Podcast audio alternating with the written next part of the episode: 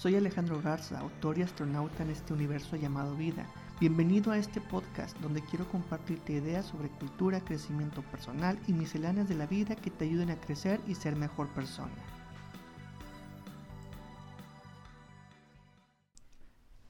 Ahorita tú estás seguro de que el sol saldrá mañana y no tienes miedo de eso.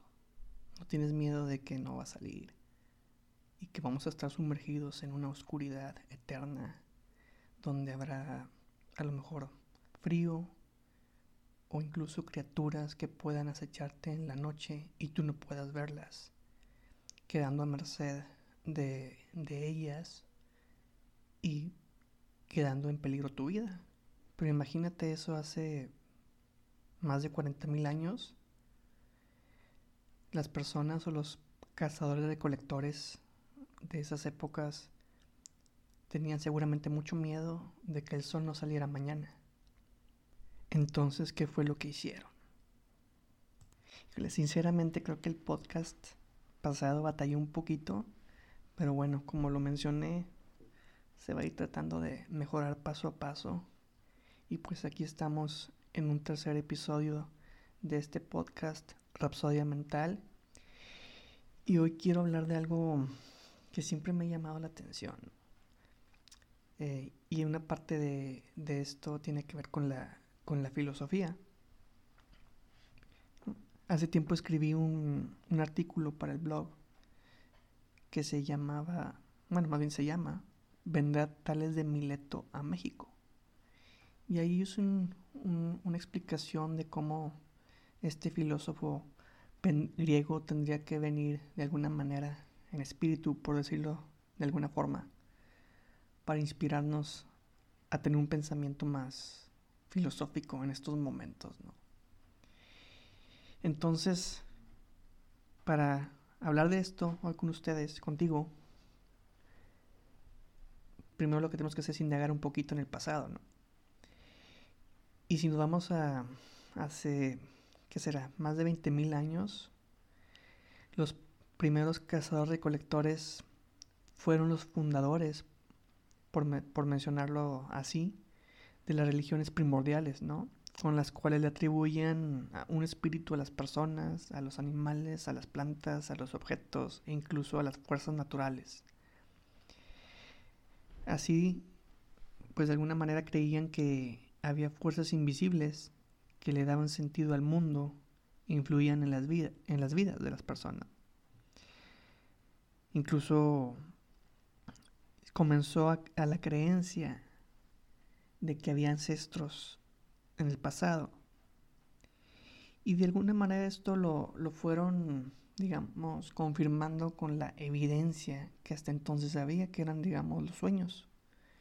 Si alguien soñaba o tenía pesadillas, pues de alguna manera creía que había otro mundo, otra dimensión que influía en el mundo terrenal.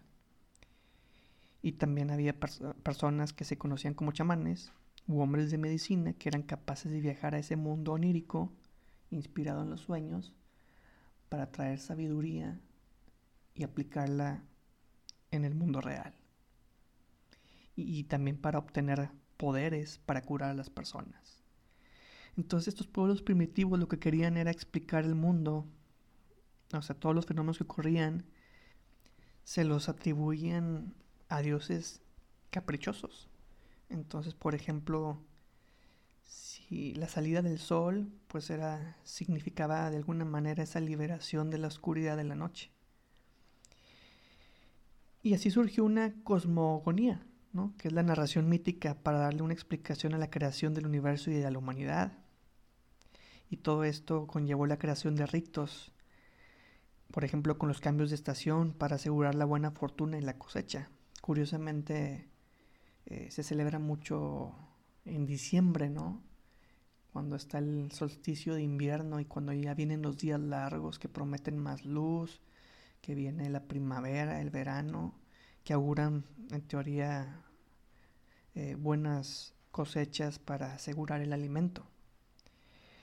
Y más tarde llegarían las primeras personas con un pensamiento más innovador, más allá de estas creencias, pero es bien importante que antes, de alguna manera así es como se trataba de explicar el mundo, con estas creencias, religiones primordiales, y así es como se le daba sentido a todo lo que ocurría. Pero de alguna manera esto ya no, ya no está funcionando para entonces. Digo, son, estamos hablando, como lo mencioné, hace más de 20.000 años, antes de Cristo. Pero sin duda, antes de Cristo también surgieron los primeros pensadores, eh, innovadores, que iban más allá de las creencias eh, espirituales o, religiones, o ya no querían encontrar eh, explicaciones en cuestiones eh, religiosas, sino irse más al uso de la razón. Entonces, pues bueno, se vino el surgimiento de la cultura griega y de las ciudades-estado, y esto trajo una revolución del pensamiento, ¿no? Aparece la, escritura alfabética y se origina la filosofía occidental.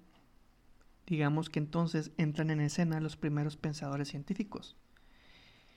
Uno de ellos, y, al quien se le atribuye ser el primer filósofo, es Tales de Mileto, que vivió por allá de los años 600, 500 antes de Cristo y quien eh, fue, digamos, el, el que marcó un parteaguas en la forma de pensar y de usar la razón. Este filósofo tenía conocimientos de astronomía y geometría, y además a él se le atribuye la predicción de un eclipse de sol en el año 585 a.C. ¿no? Él basó su filosofía en un principio básico y en una pregunta. ¿Cuál es el elemento más esencial del cosmos? Que esto tiene que ver con una corriente filosófica que se llama monismo, que es la idea de que todo el universo se reduce a una sola sustancia. Para Tales de Mileto, él buscó una explicación lógica para ese entonces, que era el elemento que le daba vida a todo, que se transformaba, que tenía movimiento y que podía, que podía cambiar de un estado a otro. Piénsalo tantito. ¿Ya se te ocurrió algo? Es algo que es esencial para nosotros ahorita y es el agua. Tales de Mileto creía que, que todo se reducía al agua como elemento básico que le daba vida a todo, ¿no? no nada más a las personas, sino al planeta entero. Pero esto es interesante porque Tales de Mileto basó toda su sus teorías en la observación para determinar las causas de los fenómenos naturales. De hecho, uno de los ejemplos que, aquí te comparto es que las cosechas eran resultados, o sea, el, Tales de Mileto era de los que ya se dio cuenta de que las cosechas eran resultado de las condiciones climáticas, no de intervención divina. Incluso se aduce que él predijo una cosecha excelente de olivas y luego él compró los molinos y más tarde se benefició de la demanda. Entonces ahí fue como empezó a él, él con estas ideas de la observación para determinar las causas de los, de los fenómenos y así hacer predicciones. Entonces creo que es importante tener esta idea en mente porque estos filósofos que nos invitan, más bien, sí, nos invitaron desde muy mucho antes a utilizar el cerebro, la inteligencia para cuestionar las cosas y buscar explicaciones racionales. Incluso ahorita, si te pones a pensar, es muy difícil llegar a una explicación racional porque habrá personas que todo lo quieren atribuir a algo que está más allá de su control. A veces, este, piénsalo tantito, cualquier cosa es la suerte, que no digo que exista el azar o, algo así, que, digamos le dé ese sabor a la vida, pero tenemos que aprender a usar también este, nuestro cerebro, la inteligencia. Y todo este tema de las religiones primordiales y de cómo eh, fue, digamos, evolucionando el pensamiento de las personas hasta comenzar una nueva etapa con Tales de Mileto y los filósofos que le seguirían a él, pues nos debe traer a ciertos aprendizajes y yo rescato al menos tres muy muy importantes. El primero es que más allá de las ideas de Tales de Mileto, eh, es, importante la búsqueda de explicaciones naturalistas y racionalistas ah, para y no atribuírselas a, dioses caprichosos. Bueno, esto es lo que empezaron los griegos en aquel entonces, pero ahorita también sucede algo muy similar. Si eh, vemos que hay cosas malas que están ocurriendo en el mundo, a veces es común encontrarse personas que dicen, no, pues que a lo mejor es obra del diablo, por ejemplo. Eh, ¿Por qué tenemos que echarle la culpa al diablo o a una entidad maligna que está más allá de nuestro entendimiento y fuera de nuestro control? Creo que eso es porque es más fácil, es más fácil librarse de las culpas y no asumir responsabilidades de lo que podemos hacer para cambiar. El segundo, aprendizaje o lección es que tenemos que asumir una capacidad para cuestionarlo todo, incluso las creencias más arraigadas, porque quizá no todo es lo que parece. ¿no? Pienso un momento eh, en el poema épico de Gilgamesh, ahí ya se mencionaba lo del diluvio divino. Y ese es un, digamos, relato que aparece en, en diversas eh, historias o, eh, ¿cómo se llama? narraciones bíblicas, no nada más de la cristiana, aparecen otras. Otra que me llama mucho la atención es el árbol de la Navidad, que este da para un tema, eh, para un podcast. Por ejemplo, el árbol de la Navidad era una tradición de los nórdicos que adoraban al dios Frey, que era el sol, y era un tributo, le rendían tributo en las fechas de diciembre para pedirle que por favor les, les asegurara una buena cosecha al año siguiente. Y ahorita nosotros celebramos la Navidad cristiana con el nacimiento de Jesucristo y se le atribuye mucho a, más bien no que se le atribuya, ya es como digamos esta tradición cristiana, pero tenemos que cuestionar las cosas y de dónde vienen todas estas tradiciones y, ritos que, a veces damos por sentado que pertenecen a cierta corriente filosófica, religiosa, etc. ¿no? También pienso, por ejemplo, en, en Atena, en Minerva, en Freya, en Isis de los egipcios, Tonantzin de los aztecas y por supuesto la Virgen María. Yo cuando pienso en eso, eh, de alguna manera hace referencia a que todas las culturas tienen una explicación para un principio femenino, por decirlo así, en el que está más allá de una figura en particular. No es Atena, no es Minerva, no es Isis, no es la Virgen María. Es algo que está más allá de ese entendimiento humano. Y existen las religiones para representarlas aquí en la tierra. Y esto, esto también es importante eh, eh, cuestionarlo, porque mm, a mí me surge la pregunta, ¿en qué creemos finalmente? ¿Qué tanto son convicciones propias y no producto de lo que nos han repetido desde la infancia? Ojo, no digo que no creas, respeto mucho las creencias de cada quien, pero es importante que asegura, de asegurarnos que creemos por, por convicción propia. Sin embargo, creo que la única manera de lograrlo es desaprender para volver a aprender. Pero se puede hacer. Es fácil hacerlo cuando hay creencias muy, muy arraigadas. Es decir, alguien que, por ejemplo, recuerdo que tenía un compañero en la carrera que, que se identificaba con cierto partido político. Y lo decía con una convicción que, digo, lo respetaba y todo, pero yo me puse a, pensar en ese momento, a ver qué tanto influyó a su entorno, ya sea sus familiares, directos como un padre o una madre, o, más indirectos como los tíos, que a lo mejor también ellos estaban metidos en la política, ellos de alguna manera influyeron en, este compañero que tenía para que él creyera o él desarrollara una creencia de que era convicción propia de creer en sus ideologías políticas. Entonces eso me, siempre me hizo cuestionarme si realmente cuando creemos algo lo hacemos con esa convicción de que son ideas nuestras o es porque las hemos adoptado de alguien más.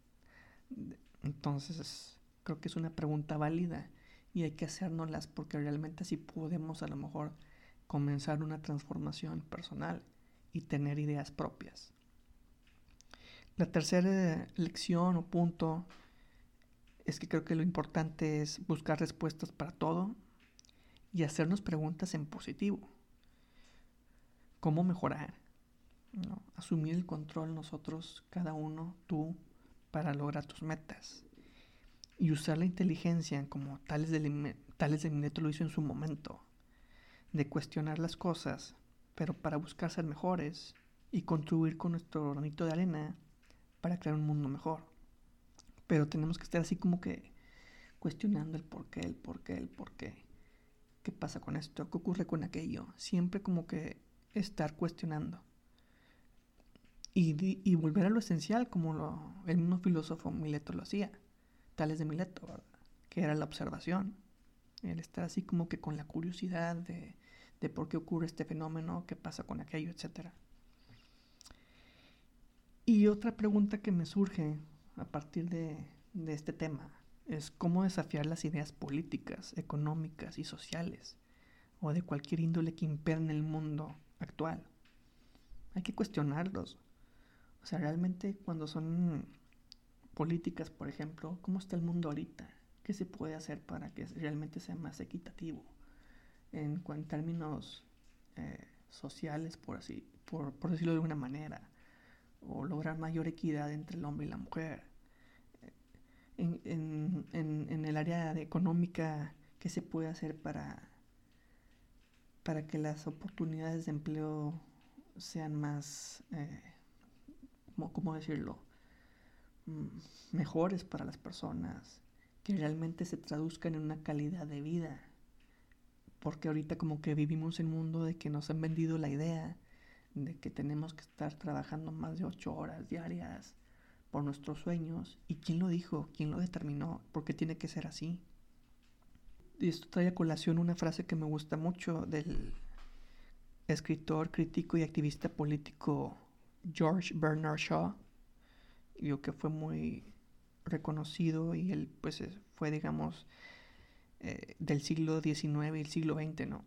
Y dice una frase, un hombre razonable es aquel que se adapta al mundo a su alrededor.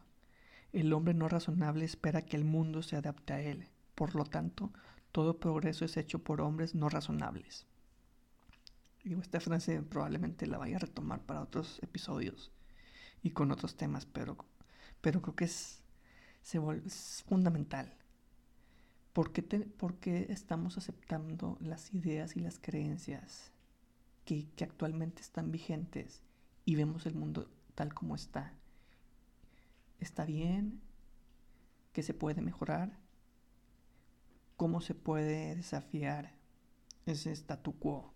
Entonces creo que tenemos el reto de ser un tales de Mileto en la actualidad, de despertar nuestra curiosidad, especialmente en aquello que nos interesa, en lo que te quieras dedicar tú desde tu trabajo, con un pasatiempo, con un hobby, cómo quieres impactar de manera positiva y sumar al mundo. Creo que al tener nuestro sistema propio de creencias o convicciones, como le quieras llamar o como a ti se te haga mejor, es que nadie te las puede derrumbar. O sea, imagínate que, que ahorita pase algo que rompa con, el, con las creencias de millones de personas, ¿qué pasaría? Si algo que está muy arraigado en ti de repente te das cuenta que no es, que no es lo correcto, que no es lo que tú creías, que no es el camino que en teoría debería seguirse, ¿qué te queda? Creo que lo importante es tener esas ideas y convicciones propias y a lo mejor eh, ahí por entrar un poquito en un tema que, que me gusta y tratando de ser siempre respetuoso es la religión. Imagínate por qué tiene que haber un intermediarios entre Dios y los seres humanos. ¿Quién dice? ¿Quién lo dijo? ¿Por qué lo determinaron así? Este, creo que es bien importante siempre todo, todo, todo, todo cuestionarlo para luego crear algo mejor. porque creo que el mundo ahorita está muy, no sé si decir perdido, pero al menos confuso. Entonces ya para ir cerrando este episodio, la pregunta que me gustaría dejar para que la pienses es, ¿vendrá Tales de Mileto a México? Digo México porque, bueno, yo vivo aquí en México, pero ponle el país en el que tú estés. Si estás en Honduras, Guatemala, Perú, Argentina, Colombia, o incluso eh, otro país eh, con una lengua, un idioma distinto, pero que entienda el español. No sé, Japón, Alemania, China o cualquiera. ¿Serás como un Tales de Mileto que cuestione todo y busque respuestas? ¿O solo vas a creer por creer? Creo que ahorita en una etapa, bueno, ahorita en una etapa, ahorita que actualmente abunda mucho la desinformación y las noticias falsas, tenemos ese reto de, de ser un filósofo para cuestionar las cosas y tratar de cambiarlas para bien. En fin, creo que este es el tema que quería traer para este episodio. Y bueno, ojalá que, que te, animes a compartirme tus comentarios en, la cuenta de Instagram, arroba Rapsodia Mental. Y nos estamos escuchando en un siguiente episodio. Recuerda que salen los lunes en distintas plataformas, pero principalmente en Spotify. Así que nos escuchamos pronto y que tengas una excelente semana. Yo aquí seguiré ahorita disfrutando de mi capuchino y de la noche que está fría y un poco lluviosa. Pero no sé, espero que tú, a la hora que lo estés escuchando este podcast, así sea en la mañana, en la tarde o en la noche, también te sirvas una taza de café cappuccino o cualquiera que sea tu bebida favorita y nos escuchemos una vez más.